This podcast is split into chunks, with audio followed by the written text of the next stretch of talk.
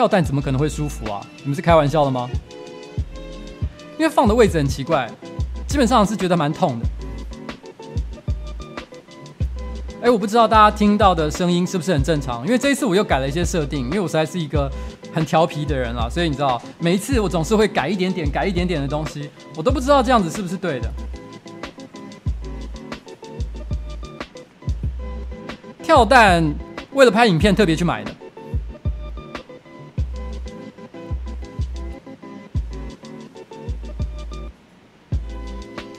断断续续，因为我没有一直在讲话啊。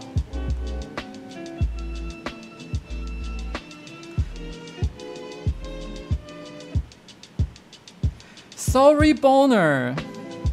好啦，我承认一件事情，他们比我帅很多。他们也在现在开直播吗？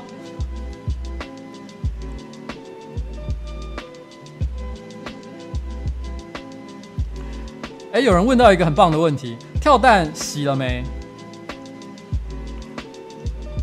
我看看，其实其实还放在我们的门口。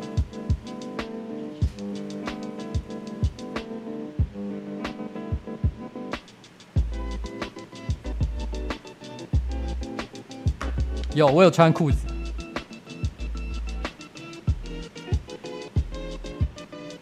我近视七百，散光两百，所以基本上我不戴镜、不戴眼镜的时候呢，我是什么都看不见的。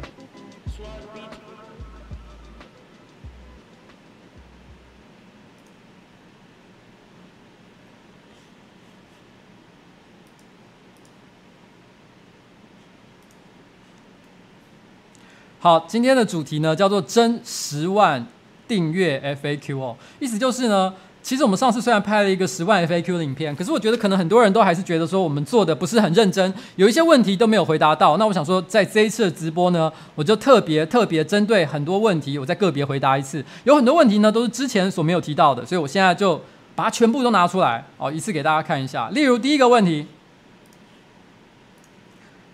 第一个问题呢是。瓜吉可以给成吉思汗的馆长认真揍一拳吗？好，我跟你讲，既然是这个问题的话呢，一定要配一个音乐。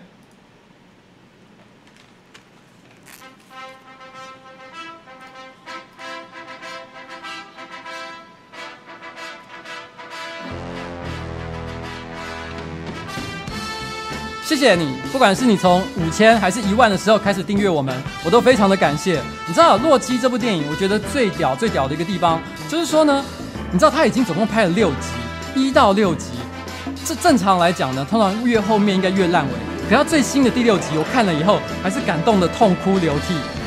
他他其实我记得印象很深刻的是，第六集洛基本人年纪已经非常大了，他是一个老人，比我还现在还要老。然后呢，那个时候有年轻一代的拳王要出来跟他挑战，然后呢，然后这个时候。他的教练跟他这样讲，他说：“洛基，你年纪大了，你年轻的时候呢，厉害的地方是在于说你出拳很重，你一拳就可以打倒对手。可你现在年纪大了，你已经没有像这样的威力，所以呢，你不能够再追求很有威力的拳击。与其呢打出很重的拳，更重要的事情是你能够承受多少次的打击，然后重新站起来。”我必须要说，在《洛基》第六集那个时候，正好是我人生当中遇到很多挫折的时间点。我听到这句话的时候，整个人都燃烧了起来，非常的沸腾。我就觉得说，对，就是这个精神，不管跌倒多少次，被打倒多少次，都要再站起来。然后你只要一听到洛基的音乐，你就会整个人非常非常的兴奋。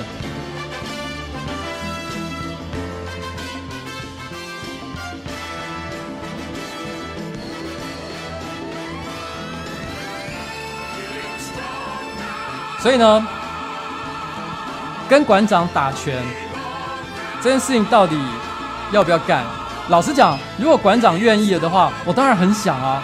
然后，只是你知道，其实馆长啊，就我的理解啦，其实，嗯。他没有特别喜欢跟别人合作的样子，因为他好像任何业配也都不接，他都做自己喜欢做的事情。所以，不过他也据我理解啦，因为像他后来前一阵子本来都在 Facebook 上做直播嘛，但后来跑到 Twitch 上。其实我觉得某种程度上来说，就我侧面知道的因素，就是因为 Twitch 的人呢主动去跟他沟通，他可能就是觉得后笑脸狼跨力救小后，那我就去 Twitch 试试看。我觉得有一点点这样的感觉，所以我觉得他应该是一个非常重感情的人。如果说今天动之以情的话，搞不好真的有机会好好跟他的给他猫上一拳，这感觉应该也是蛮爽的啊。因为我这个人是没有在怕的，所以如果有这个机会，我也很想给馆长揍一下。OK，好，第二个问题。其实对，刚刚有人说到馆长的个性应该不太喜欢被消费，所以我也不是很很想刻意跑去找他去找他麻烦，因为我会觉得，也许他们他会觉得说你就是你知道吗？想红想刷存在，这不是我很想做的事情哦。那有人想问一个问题，叫做瓜吉觉得印象最深刻或者觉得最好看的 A 漫究竟是哪一本？好。我必要说，我从小到大看的 A 漫非常非常的多，到底哪一本我最有印象呢？如果一定要讲的话，当然是我有生以来看过的第一本 A 漫了。我第一本 A 漫，我到现在还记得它的主题，不知道为什么，不管是第一次看 A 片还是第一次看 A 漫，老实讲，我不是故意的，因为你你第一次买，你那时候呃人是个很身体很害羞嘛，所以你也不可能没事就去呃特意去挑一些很劲爆的题材，你是基本上从书架上随便挑一本就走。但是我拿回家了之后呢，其实我有一点点有一点点惊吓哦，就是。就是呃，它是一个护士的，以为护士为主题的 A 漫，但是呢，呃，虽然是以护士为主题，听起来很普通，但是它的主题叫做吸血鬼护士还是什么，我有点忘记了它的标题，但它重点也不是在讲吸血鬼，它是在讲说它是一个性变态。然后呢，他喜欢一种很特殊的性爱方式，就是他喜欢在呃呃性爱的过程当中，然后呢去吊点滴，然后那个点滴呢不是要打东西进去，而是要把血抽出来。也就是说，他不一边在做这件事情，然后一边在流失他的血液，然后呢，透过这个这个，因为血液慢慢的流失，你就会觉得精神越来越恍惚，濒临死亡的状态。然后透过这种濒临死亡的状死死亡的状态呢，去感受这种独特的兴奋感。老实讲，我第一次看到这个 A 漫的时候，因为你知道，我那时候大概才国中而已。这个主题我根本不能理解，我不能理解。我现在可能稍微可以理解为什么有人想做这样的事情，可是国中生你怎么可能懂为什么有人要做这样的事情啊？那实在太奇怪了。所以，所以其实我第一次看 A 漫算是还蛮还蛮特别的啊。坦白说，我也没有觉得这个这一本非常的好看，基本上也不是非常的实用哦。我想男生应该懂我所谓不是非常实用的意思。然后，可是后来长大之后，我个人在看很多很多的 A 漫的时候呢，我个人最喜欢最喜欢的主题。呃，不是主题啦，作者。其实我在别的直播的场合，其实有提过，我喜欢一个叫天竺浪人的漫画家哦。我这边有放一本他的 A 漫，他的封面还算蛮正常的。这个，哦，呃，这一本叫《失乐园》，天竺浪人。哎，糟糕，好像有点反光。天竺浪人哦，然后那个，然后天竺浪人呢，其实现在年轻的。呃，我的的的观众可能看他的他的画风，可能会觉得你不太习惯。如果你们去 Google 这个《天竺浪人》的话，那可是我为什么喜欢他？是因为我觉得他在所有的呃成人漫画家里面，他有一个很独特的地方，就是大部分成人漫画家他为了快速生产可以生产可以可以消费的一些成人的题材，所以他们基本上呢，他们都会用一些万用的素材，譬如说什么家庭老师啊。家庭主妇啊，或者是或者是护士啊、老师啊，或是各式各样，就是你知道你耳熟能能详的，譬如说呃家庭主妇，然后有人来送米，有人来修水管，然后就发生了一些什么样的事情，这些都是万年不变的题材。它可能只是有的人画比较萌，有的人画比较写实啊，怎么样？断了吗？现在还是正常的吗？可是我看是正常的，我看是正常的。哎，可是我还在动哎。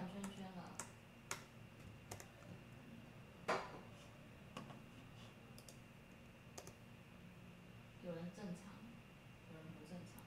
好，正常的，正常。哎，奇怪，其实我我这边是还蛮正常的啦，所以我不知道是发生了什么样的问题哦。不过老实讲，我今天有一点点担心，就是一开始就发生这样的事情，我他妈真是。毛骨悚然。好，OK。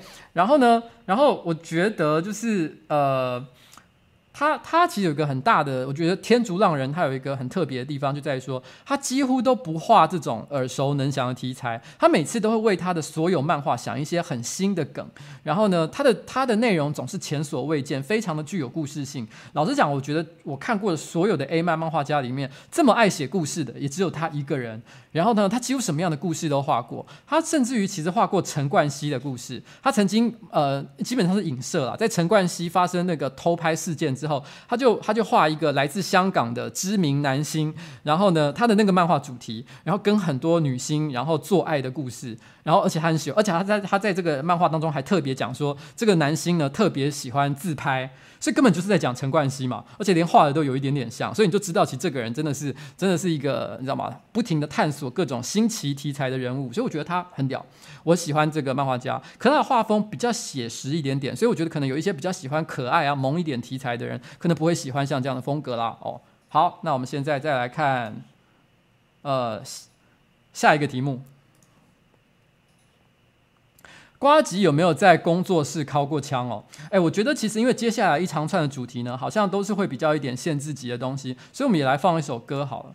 这首歌呢叫做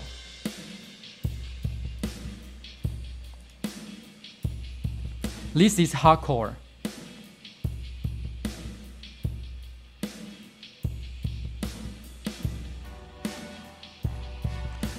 This Is Hardcore。它呃，hardcore 就是指你知道硬蕊，有人翻成硬蕊，然后或者是硬派，或者是它这个意思呢，其实有很多的可能性，放在不同的脉络底下，hardcore 可能也可以是很屌的意思。我说一个一个东西非常的 hardcore，可能是说它很屌，但也可能是说，呃，玩游戏的话，可能是说它是个硬派才会玩的游戏，它很难，深度很深。但是如果说是在讲 A A 片哦，或者是成人的一些动漫画的话，它就是只说呃主题比较。比较变态一点点的，我们都会讲，就是 hardcore。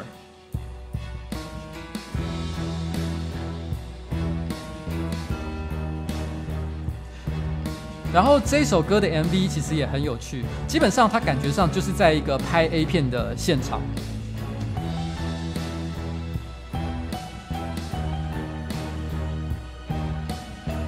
好，我到底有没有在工作室敲过枪呢？答案是没有。我说老实话，真的就是没有。为什么要在工作室靠枪？我不太懂为什么要做这样的事情。可是我可以揭露一个很有趣的事情，就是说，曾经有一次，呃，我在周末，大概可能礼拜六、礼拜天的时候，我来到办公室，然后，然后呢，我呃，我们办公室是有一楼跟地下室。然后因为我到一楼的时候，我没有看到任何人，所以我以为，因为周末通常不会有人来嘛，我以为只有我一个人在，所以我就直接走进去开始做我自己的事情。可过了一会儿，我突然想到地下室去拿东西。然后呢，我就打开地下室的门，地下室是一片黑暗，所以看起来也的确是没人的状态。可这个时候，突然之间，汤马士小火车从黑暗中走出来，问我说：“啊，什么事吗？”你知道我当下有个感觉是，我来了大概半个小时，我都没有感觉到任何人存在。突然之间，我打开地下室的门，就一个人从黑暗中走出来，问我说：“诶，什么事吗？”我内心只有一个反应，就是这不可能。你懂，不太可能是正常的状态吧？所以我觉得这个办公室如果有人曾经在办公室尻枪的话，我第一个会怀疑的是汤马士小火车。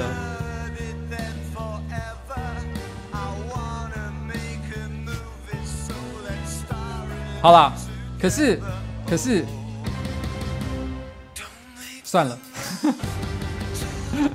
我们换下一个问题。下一个问题。关关身材真好，瓜吉对关关有一些呃，有关关关有邪恶的想法吗？你知道曾经有一个统计调查，我相信很多人都听过，就是男生呢每七秒就会想到一次色色的事情。我不我不知道这个七秒这个统计数字是不是很真实的，但我至少很确定一件事情，其实频率非常非常的高。我觉得。我觉得那些人说完全不曾对自己身边的人有过一些色色的想法的人的男生，铁定是骗人，没有这种事，一定有，一定有。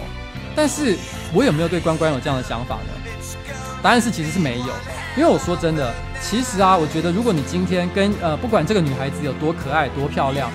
你跟她在一起工作的时候呢，你就必须保持专业的态度，尤其是她是你的部属的时候。如果你脑海脑海中还有一些非分之想的话，你就很难跟她保持正常的工作关系。这是基本上是非常非常不好的一件事情哦。我还记得在那个神魔之塔，就是呃，Manhead 这家公司工作的时候，因为你知道很多人都知道神魔之塔，它有个很有名的这种地方，就是它一直它有呃几十位。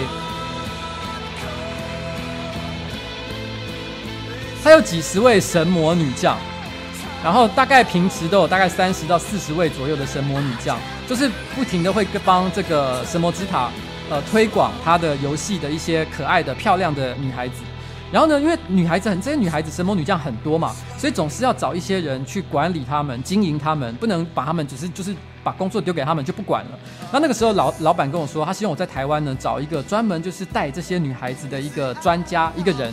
那我问他说：“你有什么样的条件？”他就说：“你要找一个可以跟这些女孩子处得很好，大家都很喜欢他，但是他绝对不会跟这些女孩子乱搞的人。”那我就跟他讲说：“哎，所以你要找就是酒店经济嘛？”他说：“哎，对，有点像是这样的人。”你知道，其实你知道吗？在这个正常的职业场合就是这个样子。其实你是不能够对你身边的人乱做一些有的没有的事情。你如果看到，说真的，我觉得。会对身边的人下手，不管是助理啊，还是秘书啊，还是工作人员啊，我觉得如果是真的有心要做大事的人，都不应该有这样的想法，或是做出这样的事情，因为你迟早会变康。你一天到晚都会看到很多的政要啊，或者名人啊发生这样的事情，然后就身败名裂。你知道，如果你今天，呃，这个这个这个是一个。你知道，其实这这句话有点像是说，你知道以前有句俗语是这样讲的：千万不要在你吃饭的地方大小便。我不知道你有没有听过这句话吧？因为你既然要在这边吃饭的话，就表示你要保持这个地方的干净。如果你在你吃饭的地方大小便，你还能够安心的吃饭吗？那你在你工作的地方乱搞男女关系，其实就是一样的道理。如果你在你工作的地方搞男女关系，如果顺利。然后呢，结成正果，那当然皆大欢喜是很好。但如果没有呢？如果你跟他是搞婚外情，或者是你跟他是呃最后分手，你都可能会造成两人两个人其中一个人没有办法待在这公司里面，甚至两个人可能都必须要离开。那这样子的话，就等于在你吃饭的地方大小便，让你没有办法好好吃饭的意思嘛。所以我才会说，其实如果今天当有任何一个女孩子跟我在一起工作的时候，基本上我就已经不会对她有任何你知道非分之想。虽然我觉得她的确是一个很可爱的女孩子了，嗯。好，我觉得大家都很喜欢问这个问题哦。那呱吉对演员有没有色欲？有没有起过色欲？你知道我们不是有拍过那个男神精力汤吗？就是说在那个在那个拍呃美食废人的时候，第二集男神精力汤。然后那一天我不是其实有吃那个壮阳药嘛，所以我必须要讲一件事，那是我第一次跟圆圆一起合作拍拍片。然后呢，那一天他们其实故意设计了一些桥段，不断的在那个片子里面让他靠近我，然后在我身边转来转去，还弹我的耳朵。然后因为要加上药物的关系，我必须坦白讲，那个时候的确有一些生理反应。我一直在想，我今天到底是怎么了？因为坦白说了，呃，演员虽然很可爱，但是她其实不太像，不太算是我平常会喜欢的类型。所以我那时候心里有一种，你知道吗？好像小鸡鸡陷入错乱的状态的感觉，就觉得我我到底今天是怎么一回事？可是 可是后来呢？其实呃，后来其实，在拍片的过程当中啊，因为我必须要说，演员其实她是一个个性真的。还蛮蛮纯真，然后有点像小美小美眉一样的一个人，所以我其实其实不太会对她产生任何的幻想了。而且跟我熟的人都知道一件事情，其实我没有非常没有没有很喜欢小女孩，我其实是比较喜欢你知道聪明成熟的女性，所以所以其实对我来说，小女孩基本上你知道我是还好，真的是还好啦，所以没有没有这回事。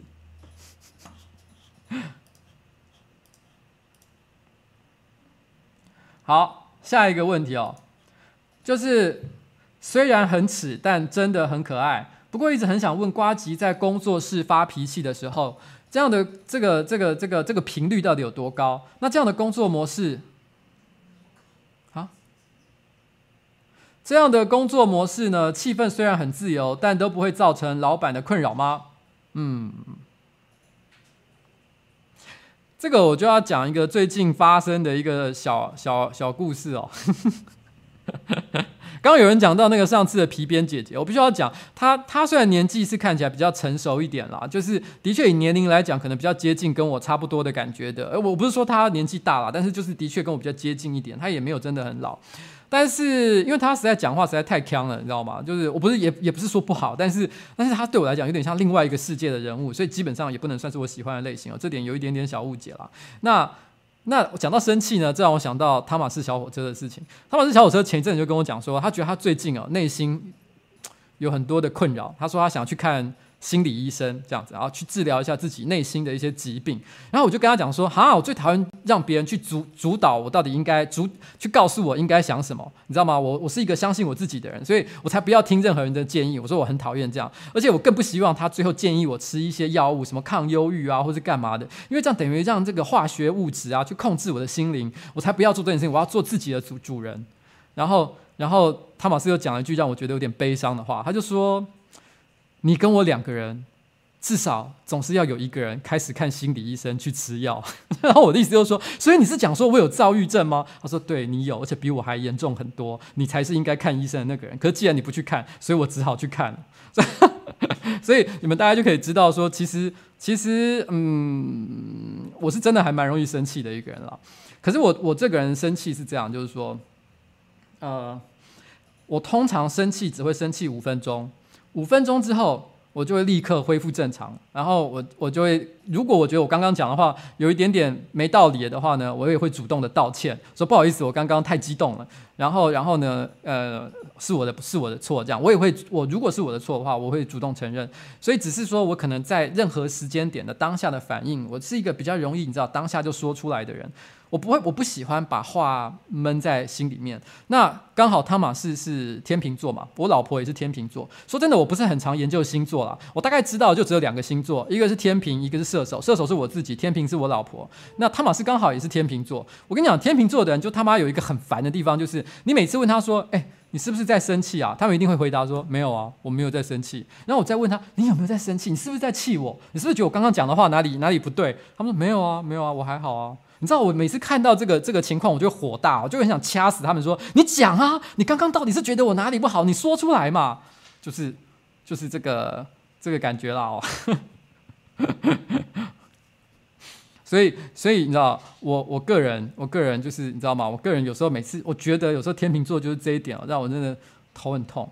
然后天秤座对我来说，其实它还有另外一个很特别的地方啊，就是我觉得天秤座大概是全世界最闷骚的星座吧。就是你光看外表，你会觉得他们不是很注重打扮这件事情，你会觉得他们应该就是一个你知道吗？朴素的，然后一个一个的一个人这样子。但是没有，他们内心非常的你知道吗？骚。然后呢，他们其实对于时尚，对于什么叫做美，什么叫做漂亮，其实充满着很多很奇妙的坚持。直接坚持呢，他又不希望让别人感受到，所以他是那种低调在一些别人看不到的小地方，让别人自己觉得说，干我就是很美，你知道吗？那种人这样子，那这也是我觉得天秤座一个他妈很鸡歪的地方。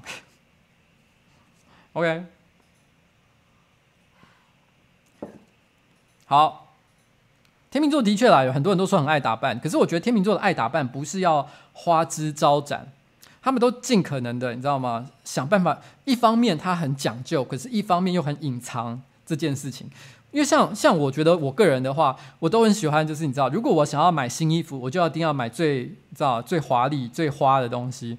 然后呢，就是很明显，大家一看就说：“哎，秋姐，你是你是不是买新衣服的那种衣服？”如果会被别人看不出来这是新衣服的衣服，我就懒得买了，就是有点这样像这样的感觉。可是我觉得天秤座就是不太喜欢被人家发现说：“哎，你是不是买新衣服？”没有没有，他们就喜欢这样低调、偷偷的改变一些小地方。我觉得啦，哦。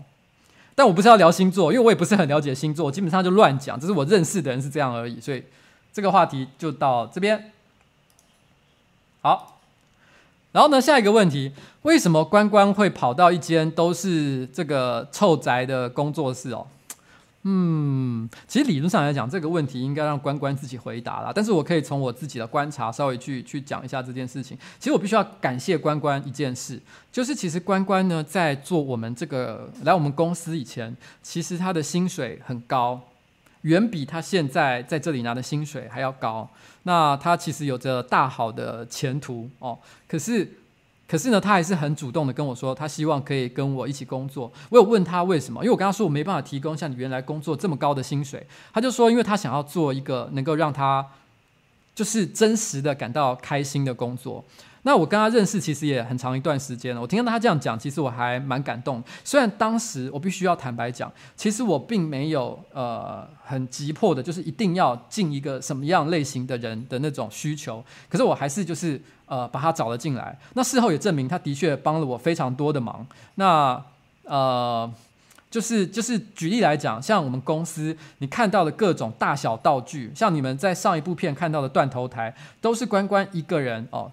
然后在我们的工作室里面一针一线哦，一刀一斧慢慢做出来的，所以嗯，很感谢他。除了这之外，他也负责做了非常多的事情。像举例来讲，在呃我们的 Facebook 或者是在 YouTube 上，通常回文呃百分之五十吧，我猜应该都是关关在负责。那如果你们看到你们在我们的 Facebook 上、YouTube 上遇到回文特别短、特别呛的，大部分都是。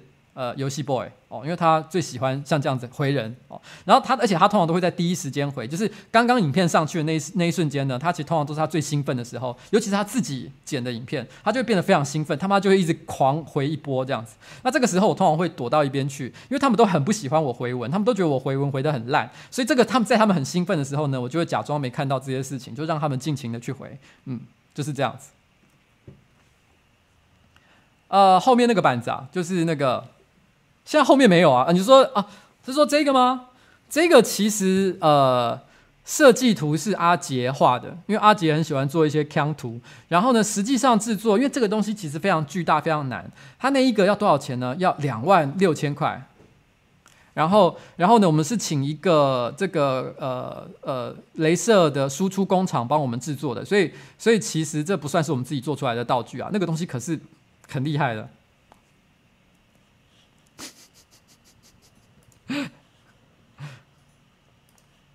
好，下一个问题也是一样哦，我就觉得大家都很爱问一些有点像的问题。他说：“这个任圆圆 Satomi 为什么会跑来演这个？到底用了什么非法的手段？”好，我要讲一件事情。如果你们有在关注任圆圆 Satomi 哦，这个人的话，就是演员这个人的话，你们应该会，你们应该有看过他不久前夹爆西瓜的影片。你们都看到他夹爆西瓜了，你还会怀疑他来演我们这个东西有什么奇怪的地方吗？好，那这个问题就回到这里就好了。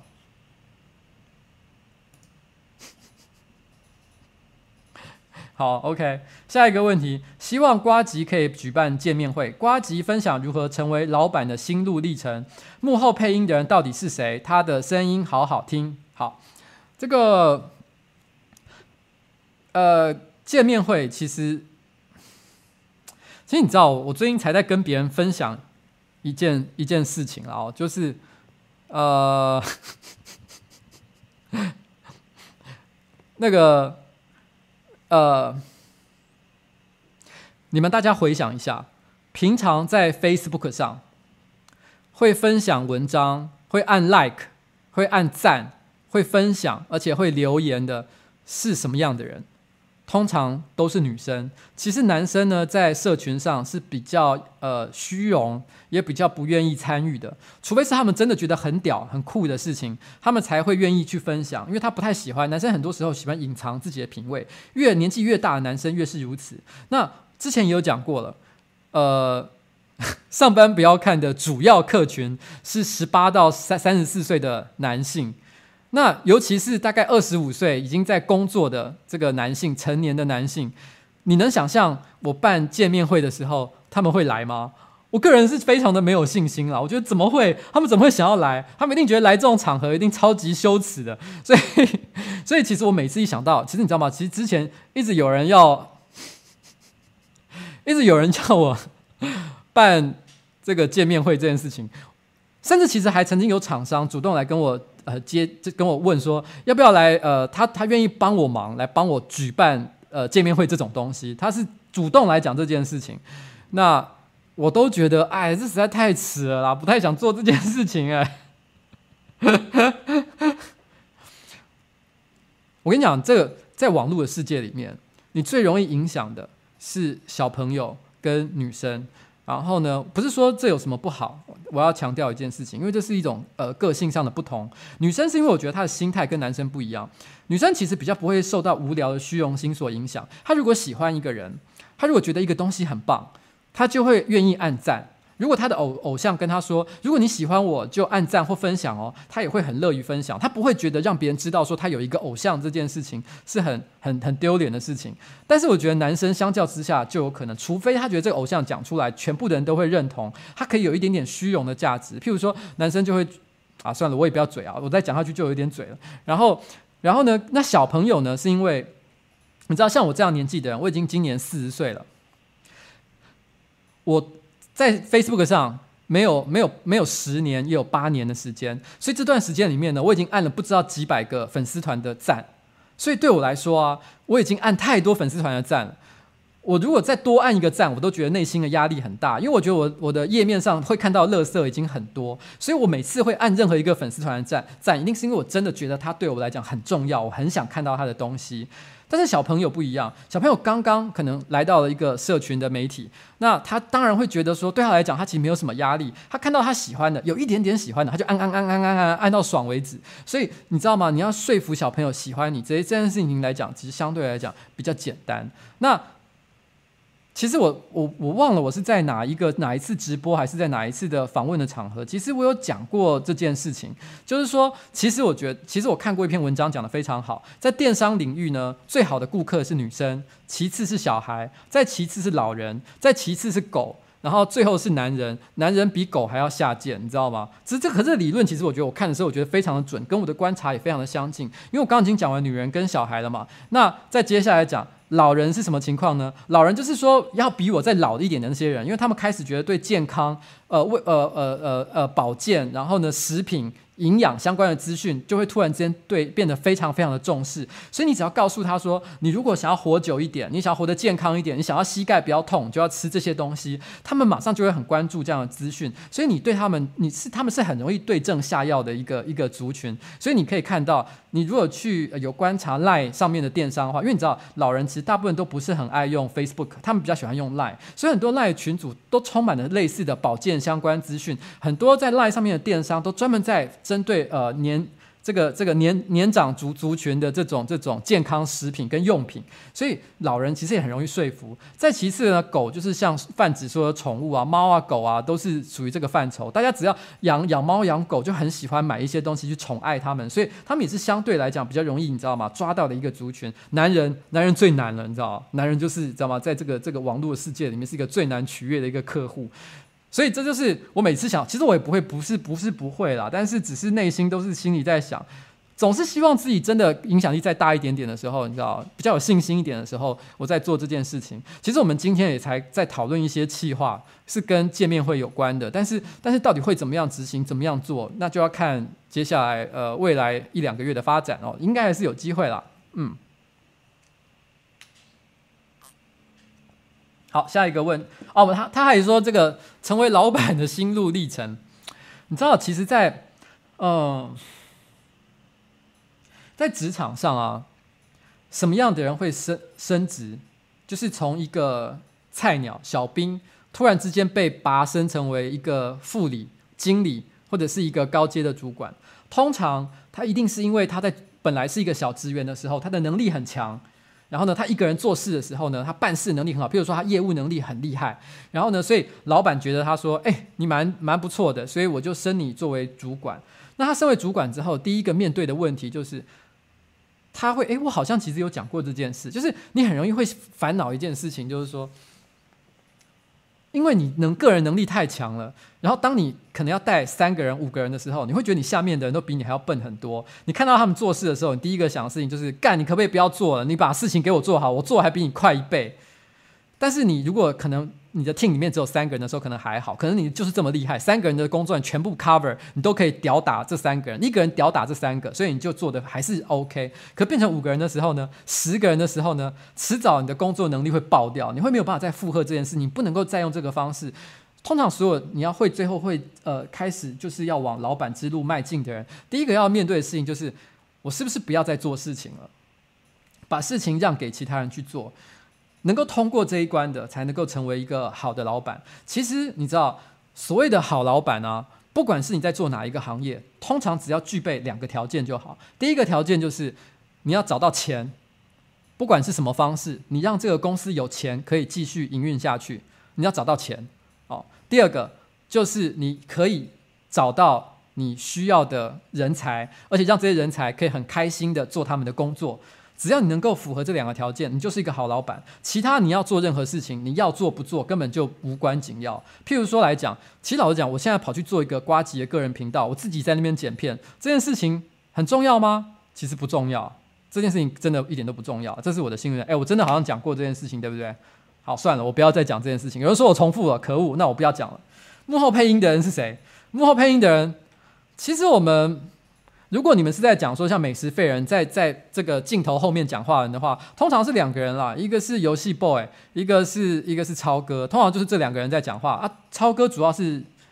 主要是讲的比较多的是超哥啦，因为超哥其实就是我们影片的导演嘛，所以他当然要在，他其实就是专门负责吐槽控。其实我常，其实我觉得我应该也有呃稍微提过这件事情，就是美食废人其实真正的主持人并不是我，我在荧幕前我并不是这个角色，真正的主持人其实是在幕后说话的超哥。他其实你注意看那个影片的话，他才是主控整个流程的人。所以这个影片如果有很屌的地方的话，大家都要说，其实这个是超哥的功劳比较大一点点。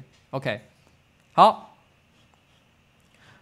然后下一个问题，超哥那么帅，真的不考虑到目前露脸吗？这个我可以有一个很简单的回答，答案就是不。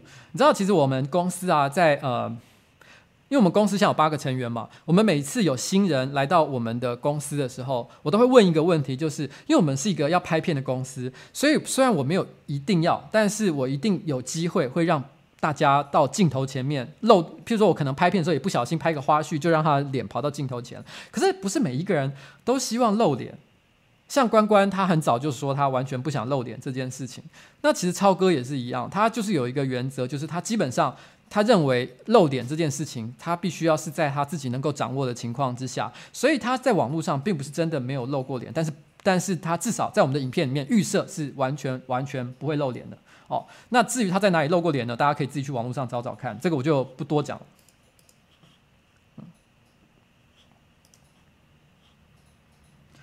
阿杰那么湿，可以多走向幕前抚慰人心吗？你们看到巴杰罗斯还不会觉得这就是我个人的阴谋吗？我其实一开始就是一直想要做这件事情，可是因为你知道，阿杰他。我不知道你们看不看得出来啦，他基本上不是演的，他是本人就真的是一个蛮害羞的一个人。那那，因为他呃，你知道，其实并并不是每一个人，你知道从小就非常的帅。阿杰就是一个像这样的人物，他其实小时候并不是一个帅哥，他不是从小帅到大，是长大才突然之间变帅。所以他小时候其实非常的比较内向，是一个比较内向型的人物。所以对他来讲，长大变帅这件事情，其实有时候我觉得他个人对这件事情的自觉并没有很很强烈。哦，就是他是帅哥这一件事情，所以他对于在幕前表演呢，也充满了一些一些害羞跟犹豫的情绪。可是他并没有说不可以在荧幕前露脸，所以我现在正在积极的努力把它推动到幕前，做更多的节目。事实上，我们最近也正在拍巴杰罗斯的后续的一些作品。那我不虽然不知道什么时候会做完啊，但希望很快的时间之内，大家可以可以可以看到新的作品。这样子，其实。因为我不确定阿杰是不是希望我讲他的这件事情，所以他关于长大变帅这个是什么样的一个状况，我就不能讲。那我可以讲我一个朋友，我有一个朋友，他也是长大还变帅，他的情况非常好笑。他说他小时候，他国中国小的时候啊，身高大概只有一百四、一百五十公分，就非常非常的矮。可是他后来现在长，他现在身高是一百八十七公分，然后长得非常帅。然后他就说他小时候呢，常常就是就是不但是长得矮。而且呢，而且就是呃，是那种也不太爱干净的小孩。然后他记得有一次啊，就是有一个女生坐在他前座的女生，她的铅笔不小心掉到座位底下。然后呢，他想要去帮她捡，可是要帮她捡的时候，头一低，她的鼻涕就流出来，他就顺手擦了一下自己的鼻涕。然后呢，然后再把那个笔捡起来。然后他捡起来给那个女生的时候，那个女生就讲了一句说：“哦我不用了这个笔送给你。他当下就有一种感觉哦 居然连我拿过的笔女孩子都不要他觉得非常非常的悲伤。可是后来他长大以后变得非常非常的帅他现在是一种你知道具有明星感的般般的一般的帅哥。所以所以其实也很受女孩子的欢迎大家可能看到他都完全难以想象他小时候曾经有过这么悲惨的一个岁月。嗯 ok 好我们来看下一个问题哦。小欧还单身吗？其实我们应该有在影片里面有讲过吧。小欧其实基本上单身已经不知道几百年了，你知道吗？其实小欧有交过女朋友，呃，交过几个我不知道，但是我见过其中两个，长得都蛮可爱的。所以其实我觉得小欧很奇怪的一个点，就是你问我他是不是帅哥，我觉得他真的不是帅哥。可是呢，就是他的女人缘似乎还蛮好的，因为其实我们公司啊，我觉得他的女粉也算蛮多的，我也不知道为什么。然后可能他比较容易激起女孩子的母性吧。然后算了，我也不要爆他太多料。但是，但是，但是，但是，总而言之呢，就是就是因为因为我们其实呃他的粉丝团基本上呃我们也都看得到他他跟呃。粉丝的通讯的过程嘛，所以我们有时候看到他跟一些女粉的的聊天的内容，我们都会觉得非常的愤怒，就有一种为什么？凭什么？怎么可以？可是可是他他算是一个有一点草食感的男生吧，所以他其实也不会很积极的去追求这种恋爱的关系，所以已经就我所知啊，他大概应该五六年以上没有女朋友了。所以如果有人对他有兴趣的话，可以对他积极一点，我们也是很乐观其成啦哦，嗯，就是这样。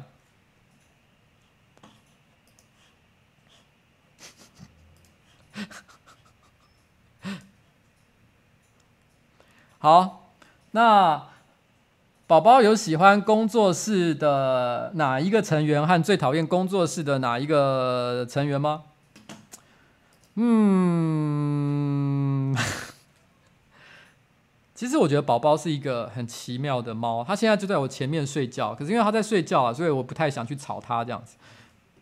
啊，不然我可以给你们看一下它的状况，我们转过去看一下好了。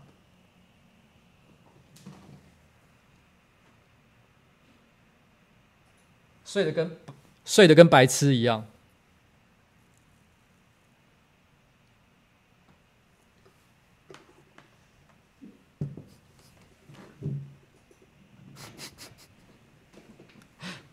然后宝宝其实是呃，因为我养过七只猫，其实宝宝在我养过的猫里面，个性也算是很特别的。它其实呃，非常的亲人。就是它还是小野猫，是吧？因为它本来是一只野猫嘛。老实讲，我从来没看过野猫可以这么不怕人的。它基本上只要看到任何陌生人就会跳上去。其实我们每次只要有陌生人，呃呃，厂商啊来我们公司开会啊，真的它都一定会跑去跟那个人打招呼。打完招呼之后呢，有很高的几率他会跳到他身上。而且我发现他有一个倾向，越是怕猫的人，就是。你知道，如果是很爱猫的人，一直想说啊，好可爱啊，我要摸你，他反而懒得鸟你。可是那种完全不鸟他，甚至有一点怕他的人，他反而就是一定要跳到他的身上去。所以他就是一个，你知道吗？你说他到底喜欢谁？有时候我也不太能够分辨得出来。勉强要来讲啊，如果真的要说的话，我隐约觉得他最喜欢的人应该是应该是关关，因为他最因为关关其实很喜欢。呃，帮他梳毛，然后请他吃一些小点心，然后呢，用一些非法的手段去去获得他的喜爱，所以我觉得这个就是用很多贱招嘛，所以我有时候也会让我有点不爽，这样子，气死我了。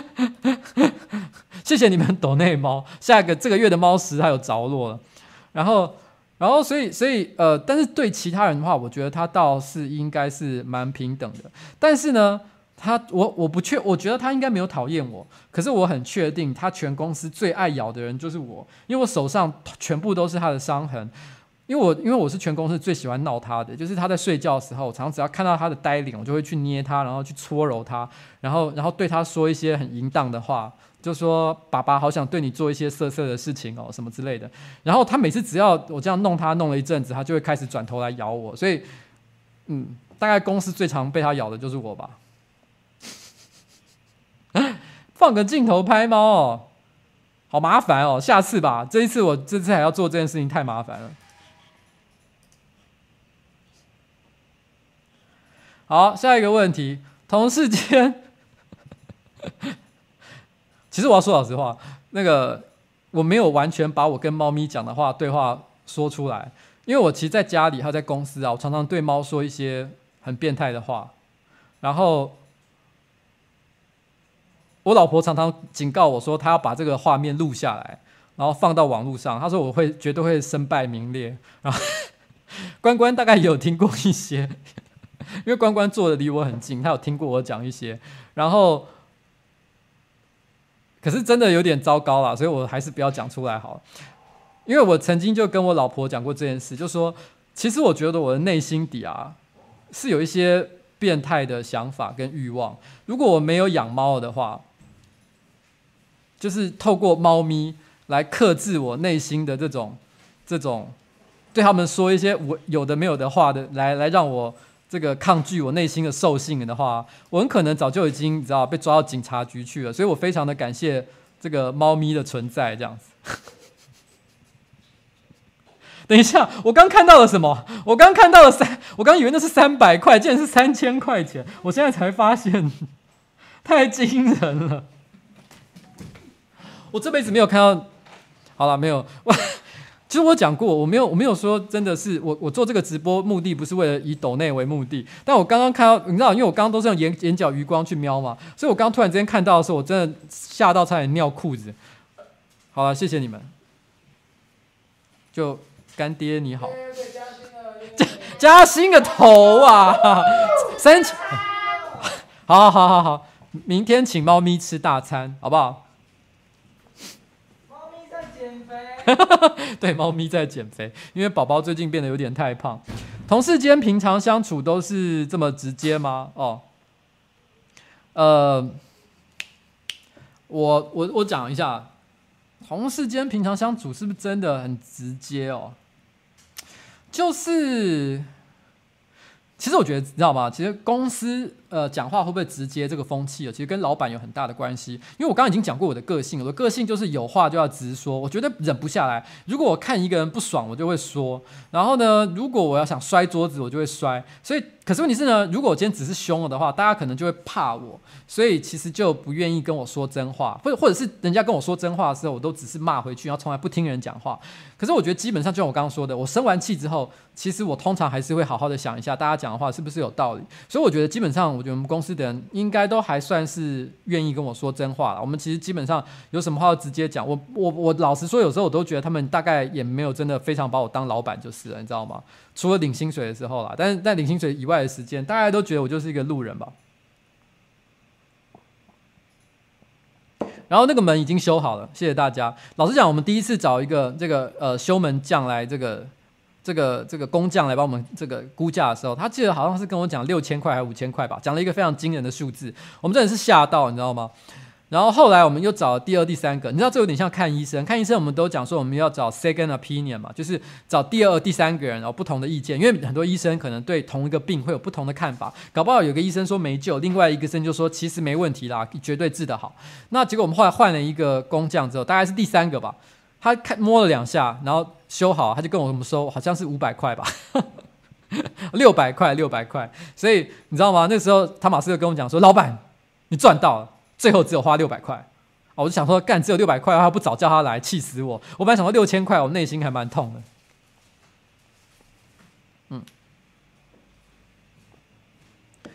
嗯，啊、所以我们说真的啦，其实我们平常哦，如果关关没有来的时候啊，其实我们说话基本上还是更直接的。你知道，其实你知道那个直接的程度，不只是直来直往，还包含了很多下地狱的内容。因为你知道，其实有很多男生之间开玩笑，不只是黄。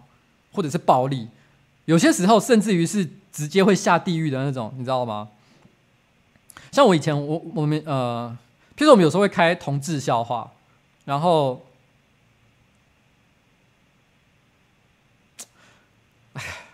我突然在想，我其实我才想到今天早上其实有讲一个下地狱的笑话，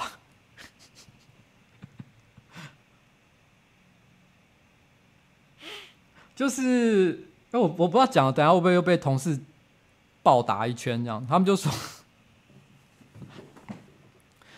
因为我们在讲说我们要做一个跟跳舞有关的影片，然后呢，他们就说我们来这个做一个跳舞的影片，然后我们去找一些特殊的这个一起跳舞的伙伴，然后跟我们一起跳舞。然后我说要找什么样的人呢？他就说我们去找以武匡阳跟霍金来跟我们一起跳舞。我那时候有个感觉，然后我们就在他他说叫我们在我们面前跳得很开心，但是但是以武匡阳就一直看着我们这样子。当时我心里就想说，干你靠北哦，怎么可能做这种事情啊？你们是智障吗？可他们也是开玩笑的。啊，一五阳光。然后，呃，可当然这是开玩笑，好吗？这是开玩笑。我们也没有真的要拍这个片啊，所以我才可以讲，所以不算是不算是暴雷。OK，所以所以你知道我们平常讲话就是你知道每天我们上班就是讲干话嘛。我坦白讲啦。我们公司大概平常上班时间，我觉得有三分之一的时间都是在讲干话。可是我觉得讲干话也是蛮重要，因为我觉得我们一些最厉害的一些想法，大家都是讲干话的时候想出来的。所以，所以其实这基本上就是你知道我们的日常生活。OK，我跟你讲，这只只是我还觉得勉强可以讲的。其实刚有一些东西我脑海中转了好几圈，我都想一想，觉得我我大概不能讲，讲出来的话真的就下地狱了。好，我们下一个问题哦，请问做一支影片实际上有几个人参与哦？你知道我以前曾经讲过一件事，你知道摔门那件事情，就是因为做那个空中英语教室嘛。做空中英语教室为什么生气摔门呢？就是那些本来说要跟我一起去拍片的人，通通都不打算去，躲在家里面。然后呢，最后只我就觉得气到，我就说干我一个人去拍，他妈你们都一个人不要来，我就甩门出去。然后最后呢，是很乖巧的关关，然后跟那个那个那个叫什么？小玉 跑过来说：“不要啦，老板不要生气啦，我们陪你去拍片。”他们两个人陪我去拍，这样我还记得最好笑的是，因为当时我真的是生气嘛，所以我就我就跳上车，然后我就发动，我要开走。然后呢，关关他那时候就很难过，他就觉得说：“老板不要生气。”他跑过来，就车子已经在往前走了，他居然还把门打开，就这样拉开，说：“老板，请留步。” 然后我看到他那种那个着急的感觉，你知道，我内心就啊，好了好了，对不起啊，我错了，我不应该，我不应该这么激动啊，所以 就是这样，就是这样，就是就是，所以我们到底，我们到底是怎么几个人拍影片呢？其实真的是要看企划的规模。其实其实，如果你今天要出一个完整的摄影班，如果今天厂商真的有给我们很多钱哦，让我们要拍一个真的很有质感的影片的话，其实我们可能需要的。呃，影片大概需要可能二，甚至可能要到二十个人以上，因为其实可能光是摄影就要，摄影就不是一个人，摄影可能有大助一，就是一助二助，就是助理可能就一个人两个人要帮他去对焦啊，干嘛的。然后呢，你灯光组要另外请一组人，化妆呢也要请专业的书画，那书画可能还不只要一个人，如果你要特殊化妆，你可能还要一些更多的道具。然后呢，你你你这是这是都会需要，然后你可能场呃也要有人去。呃，场务你可能要有人帮你订便当啊，去雇那些工读生啊之类的。其实。其实其实就是一个拍片的真正的摄影班，其实人力是非常非常的大的。我们公司其实只有八个人而已，所以如果今天要真的出专业的拍广告的那种程度，或电影电视节目的那种摄影班的话，八个人是绝对不够的。但是这个八个人，当初我在找这八个人的时候，其实我已经就是设想好了一个具体而为的一个摄影班的规模，就是我去掉很多不必要的人物，譬如说助理啊什么之类的东西，通通都拿掉，通通都拿掉。然后呢，就是一定要有的存在的人，大概差不多就是这个人数。所以，如果我们今天拍像二十四孝，那因为这个二十四孝没有厂商赞助嘛，我们就只能用自己的钱来拍。我通常拍二十四孝这一支片呢，一预算大概都是两万到四万块之间。那人力就是全部靠自己，所以我们就八个人就可以拍完，因为还要有人去旁边收音啊，做一些其他的工作，大概是八个人，不含呃不含演员这样子哦。然后。然后，但是，但是如果说今天我们是一些比较小型的企划，小型的企划不一定比较不好。其实很多小型的企划是我们流量最高的影片。我举个例子来讲，像沙威河那支影片，沙威河那支影片呢，是我个人个人企划的。然后，因为我觉得那个东西很简单，所以他到时候到现场的时候，实际上有谁去呢？只有我，然后呃小火车，然后小玉，小玉负责摄影。然后我们三个人就出发了，所以其实它也是三个人就可以拍的东西，就是比较简单的一个规模，因为它基本上是一个伪纪录片。事实上，很多纪录片拍摄过程，其实有时候参与的人也也都是少少的，不用太多哦，就大概是这样的感觉。所以，所以其实每一支片需要的人力是不相同的啦，嗯。那至于讲说专业专业惯老板这件事情。嗯，算了，我不要辩解这件事情。你们觉得怎么样就怎么样吧。最想跟哪些 YouTuber 合作？你知道，其实我有讲过我的原则，我个人呃从来不拒绝跟任何人，其实有任何 YouTuber 找我合作，我从来都不拒绝。然后，除非那东西真的很瞎，我真的觉得我没有办法做这件事情，我就没有，我目前还没遇过啦。但是基本上有来找我，我一定都会答应。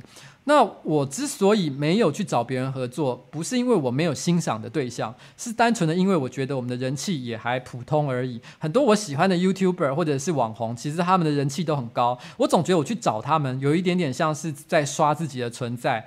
我觉得对他们来讲，有点不好意思，所以我其实就不会主动去策划像这样的一个东西。但是举例来讲，像浩浩，浩浩，我们最近很常跟他私下聊天，我也蛮喜欢的。如果有机会的话，我也希望可以跟他合作。可是你知道，浩浩跟我们的个性其实蛮像的，他也是那种。我觉得别人找他合作，他其实蛮大方的，他可能都会，他可能会答应，我不确定啦。但是因为他也答应过几次合作，而且那合作我看过那种是跟一些很小咖的对象的合作，所以我觉得他应该也蛮乐于去帮助一些比较比较人气没那么高的一些影音创作者。可是呢，可是我觉得你你有看过他主动策划跟别人合作吗？没有，他就是一个很边缘的一个人，所以他应该不会主动去追求像这样的事情。那因为我我我觉得我说我觉得他是个蛮好的人，可是我也不会主动去问他，所以你知道吗？这个合作感觉上就好像永远不会发生一样，因为我们总是会说，哎，将来有机会要合作，将来有机会要合作，可没有人会讲一个合作的内容，那就是不会嘛？你知道我的意思吗？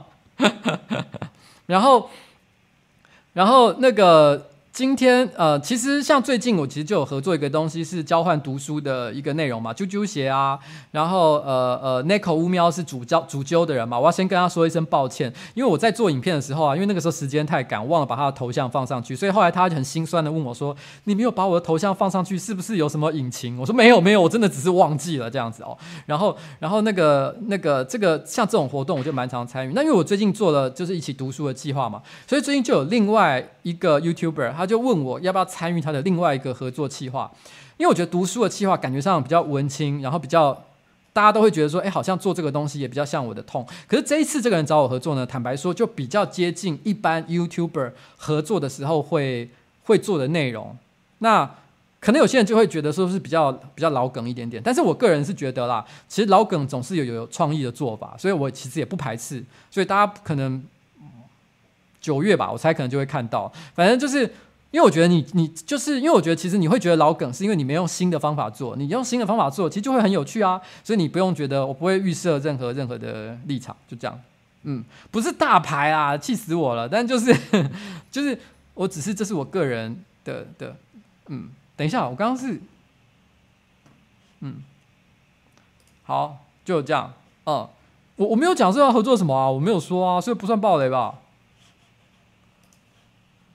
好，有人说干，不要不要学别人一样 Q&A 好不好？不是有八个艺术家吗？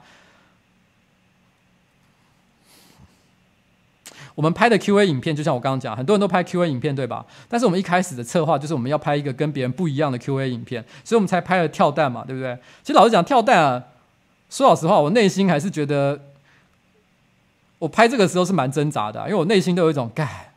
我都四十岁的人了，还做这件事情，而且你知道吗？我最近开始发现啊，我的老爸老妈啊，越来越好像有关注我的频道。我偶尔会看到他们来按赞，我心里就想说，他看到他儿子这样，我不知道他会怎么想。我内心就觉得很伤痛，你知道吗？然后，然后，然后你知道，我最近不是跟那个，跟呃，跟柯皮拍了电奶头的影片吗？然后我昨天去参加一个座谈会，这是一个演讲，演讲的场合，我要去演讲。然后呢，因为是在台中，我爸爸住在台中，他就跟我讲说：“哎，你来台中演讲，那我一定要去现场听。”他就很兴奋这样子，他就说他一定要来。那我心里就想说，应该没关系啊，他可能就只是想听听看儿子演讲都在讲什么。我就说好，你来，我帮他留了票。结果到了现场，现场的主办单位就说：“哎。”这个你开场的时候哈，前五分钟我想要先放你电奶头的影片，让大家知道一下你是一个怎么样很锵的一个人，然后呢再来开始你的演讲。我心里想阿拜啊，我爸爸在现场，然后然后后来我真的就因为我爸爸坐在最后面，然后他特刻地坐得很高，头还凸出来，我就有看到他在看我这个电奶头的影片。你知道我那个感觉，那心情就有点像是我我在家里面，你知道在自己的房间里面看 A 片。然后爸爸突然之间把门开打开来说：“哎、欸，秋姐你在干什么？”你知道我那时候就有一种，干这是这是怎样？我觉得我爸爸之所以想来看我演讲，他应该是觉得说，哇，儿子要去演讲，哎，好屌哦，一定是一个很帅气的事情。结果没想到，你知道，开头就先被羞辱一番，这样子。好了，算了，这个我没有怪罪主办单位的意思，我很感谢主办单位的好意哦，他们这个安排我觉得非常的巧妙哦，谢谢大家哦，好，就这样。OK，那我就是觉得啦，就是就是说，其实我我觉得很多内容，像我其实我们也拍过开箱嘛，我们也拍过开箱不止一次啊。其实我觉得每一次我做这些东西的时候，我心里都是想，其实我觉得这些内容啊，重点不是它是什么，开箱有什么不好。如果你今天真的买了一个很有趣的东西，你就是想很让人想让人知道，那你就开箱啊，对不对？然后譬如说，譬如说我今我们最近办公室多了一支麦克风哦。我觉得它长得还蛮漂亮的，很像那个死星，就是不是死星啊，那个那个那个 TIE Fighter，就是那个那个星际大战的钛战机，这是 Blue 的的那个麦克风哦，嗯，这样看起来像在开箱吗？像业配吗？如果我觉得他很屌的话，我就可以可以介绍一下嘛，有什么不对？我觉得可以啊，可以做这件事情啊。我觉得其实我我我比较不喜欢的。我比较不喜欢的呃开箱方式是这样，就是说，我觉得有时候有些人做开箱哦，他变得有点像是，因为他觉得开箱影片是他的绝招，是他最受欢迎的内容，所以他为了开箱不停的在买东西。你你可以感受到有一些 YouTuber 变成这样，就是他走到他去美国，他去他去。他去日本，他去任何一个地方，他就要想办尽办法去找到一些新奇古怪的东西、特别的零食，然后呢，就是要买回来，然后让大家看说：“哎，你看这个地方有这个、这个、这个，一字排开。”可那些东西是他真心想要的吗？我都觉得他开箱完，搞不好这东西就被他丢到一边去了。他制造了地球上的另外一个垃圾。然后他买那些吃的东西，他也不真的想吃，他甚至可能看到的时候心里只有感想：这东西一定他妈超难吃的。嗯，既然超难吃，我就他妈要买来给我自己难吃一下。我就是觉得这种行为，就是当你做到这件事情了，我就觉得比较可惜一点点。我觉得他就比较欠缺了一种，就是我真的有一个很有趣的东西想跟你分享的感觉，还有点像是为了做而做。这就是我干，我就在嘴边，是不是？好，算了，我不要讲了，气死我。好，就这样。下一个问题，呃，请问从以前到现在，有任何一支影片其实是塞好的吗？例如老板被整，然后咖啡或美食废人因为食材失败或买现成的。我要讲一件事情，我以前就有讲过，我们没有任何一支影片有 C 的，没有任何一支影片有 C 的。他们常常要拍一些东西都没有跟我讲，你知道吗？我做这个老板有多辛苦？他们常常想到一个很有趣的企划，说要拍一个东西。我问说要拍什么，他们会跟我讲说：“老板，这个你不用知道，你知道吗？”我一听到就知道，干，你又要搞我了。每次都来这套，所以我们真的是没有在塞东西啊。像那个咖啡，我真的我真的从头到尾都不知道他们要做这件事情。我是真的也给他喝下去。我喝的时候也发现这东西怪怪的，而且我喝完了之后，我问说到底是什么，跟我讲。现在跟我讲，我当到底喝了什么？他们说你不可以知道，你看了影片就知道，而且我还不可以去看他们剪片的过程，他们不准我去看他们剪片。然后呢，剪完片他们上传到 YouTube 跟 Facebook 上，因为他们打算隔天再放嘛，放那个影片。然后，所以其实后台看得到。他们还说，老板你不准去后台看。我是老板呢，我不然我不能看我们公司做出来的影片，你就知道我们有多不塞这些事情。这些东西真的他妈超不塞，他们就是觉得说要我看了以后，他们才觉得那个表情才好笑。好，就就这样。那但是呢，我们有没有过失败，然后去买现成的东西？呃，其实有过一个状况是这样，其实应该说很多时候是这样，就是我们真的都有做料理，这是真的。可是我们事前呢，呃，可是我们有时候，因为你知道，我们美食废人嘛，我们不是以料理技术见长的，对吧？所以，我们料理的当然不是很好。像譬如说，我们做马卡龙那一集，干我们做的丑到爆，好不好？那其实呢，我们每次只要看到我们做这种料理的过程，有的时候做的不是很顺手的时候，这个这个导演就会在旁边说：“啊，咔咔咔咔咔咔咔，关关，你去帮一下忙，好不好？” 然后，然后呢，镜头就会停掉，然后呢，就会立刻变成是关关在那边帮我们瞧那些食材，帮我们在那边挤东西啊，然后呢，热锅啊，然后然后煮东西这样子。所以有一些食物的确是关关煮出来的，不是我们煮出来的哈。这一点，嗯，是真的。马马卡龙是真的现场做出来的哦，而且是关关做出来的。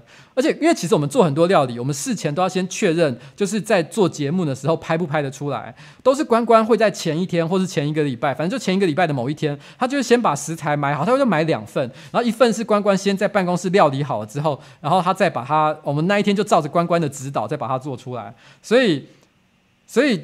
就是这样啊，就是所以承认啊，就是有一些不是我们自己做的啦，但是也是我们公司人做的嘛，所以也不算太作弊嘛，对不对？OK，好，然后今天呢，现在也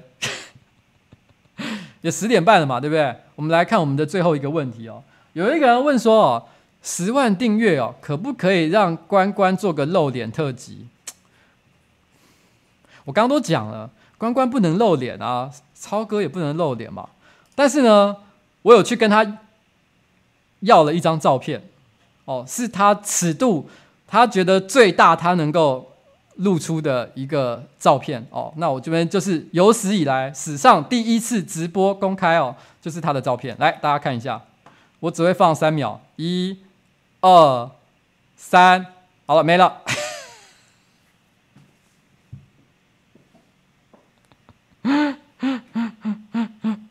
就这样。就是你们看到刚刚的，就是关关的照片，嗯，你知道我们第一次看到这张照片的时候，大概是在五月的时候，我们看到的时候，你知道吗？是他朋友拍的，关关没有把这个照照片放出来，关关的朋友放出来这张照片，我们一看到，我们当下就讲，关关，你这个照片完全就像是你去日本的时候，你知道吗？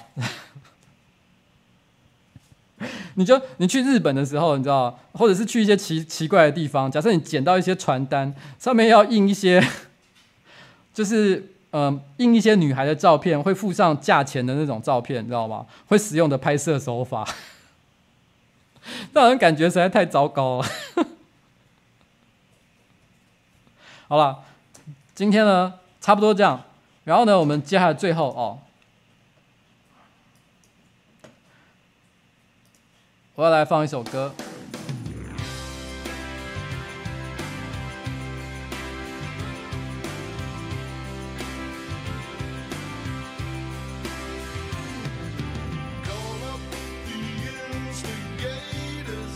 这首歌呢，叫做《Something in the Air》，空气中好像有什么东西的感觉，有某种氛围，某种气氛。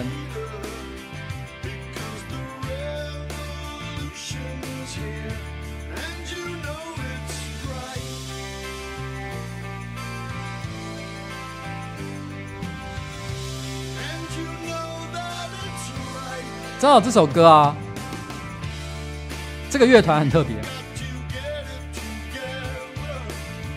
他们大概是七零年代、八零年代左右的时候的一个摇滚乐团。这个团一辈子只红过这一首歌。他们这首歌推出的时候，立刻席卷美国的唱片排行榜，爬到冠军。可口可乐的电视广告还立刻把这首歌拿来当成他们那一年的主题曲，变成可口可乐的主题曲，你就知道这首歌曾经有多么红。可是呢，红完这首歌之后，这个乐团就消失了，没有再做过任何一首畅销歌曲。你知道，任何一个创作者，他们的生命有的时候就像这样，不是他们想或者是不想。有时候只能够红那么一下下，就像流星一样。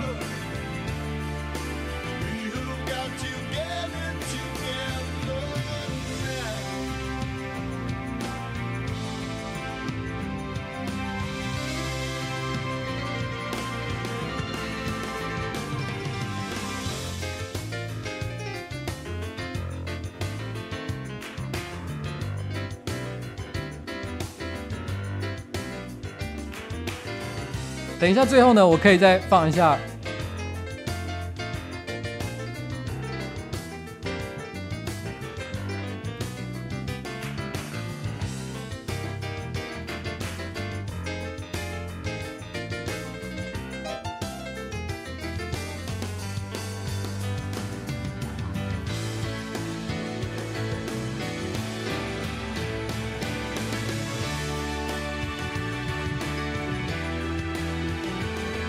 你看我没有唬烂，对不对？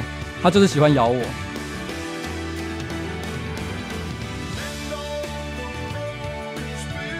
真的没唬烂啊！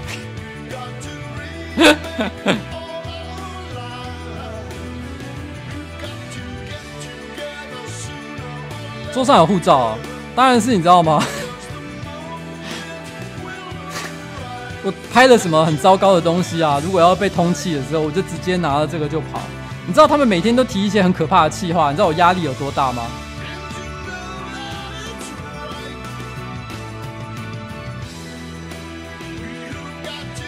哎、真的哎，三千块的干爹永远不会消失哎，这是三千块的特权，真的好屌啊！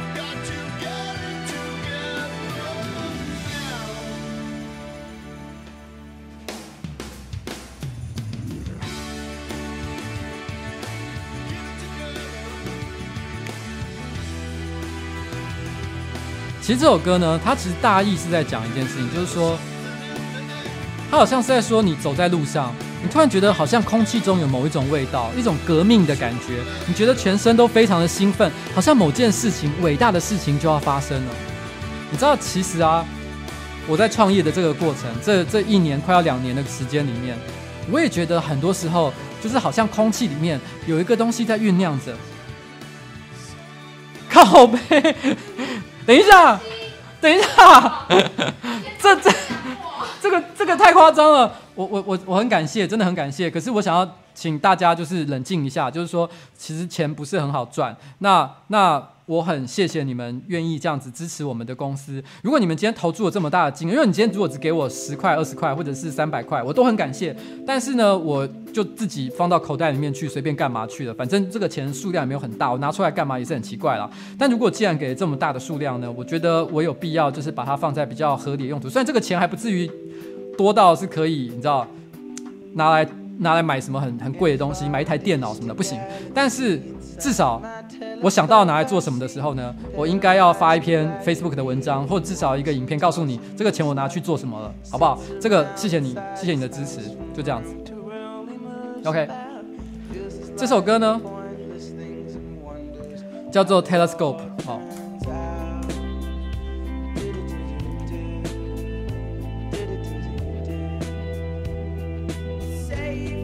这首歌，他的歌词是在说：“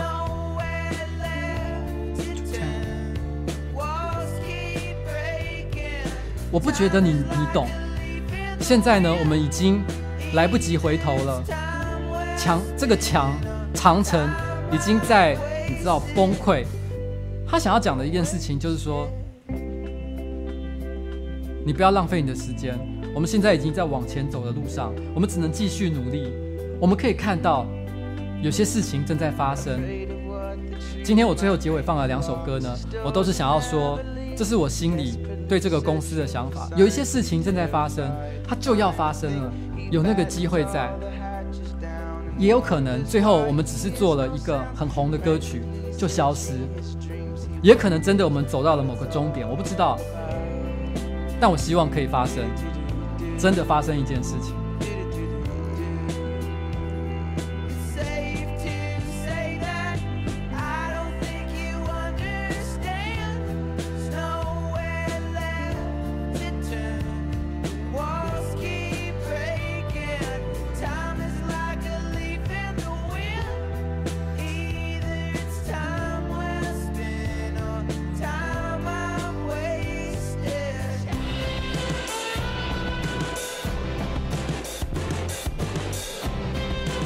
其实有些人常常会跟我讲到点歌哦，就是说，其实我也不是不能接受点歌，只是因为你知道，我我歌都是事先准备好的，突然要点歌，我也不知道我立刻能不能拿得出来。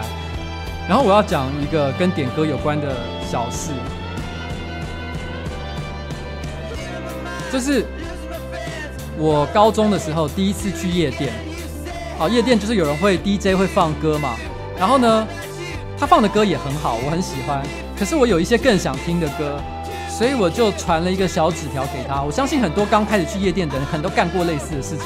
我就把那纸条递给他，说：“哎，你可不可以放这首歌给我听？”然后那个 DJ 呢，很有礼貌的收下那个纸条。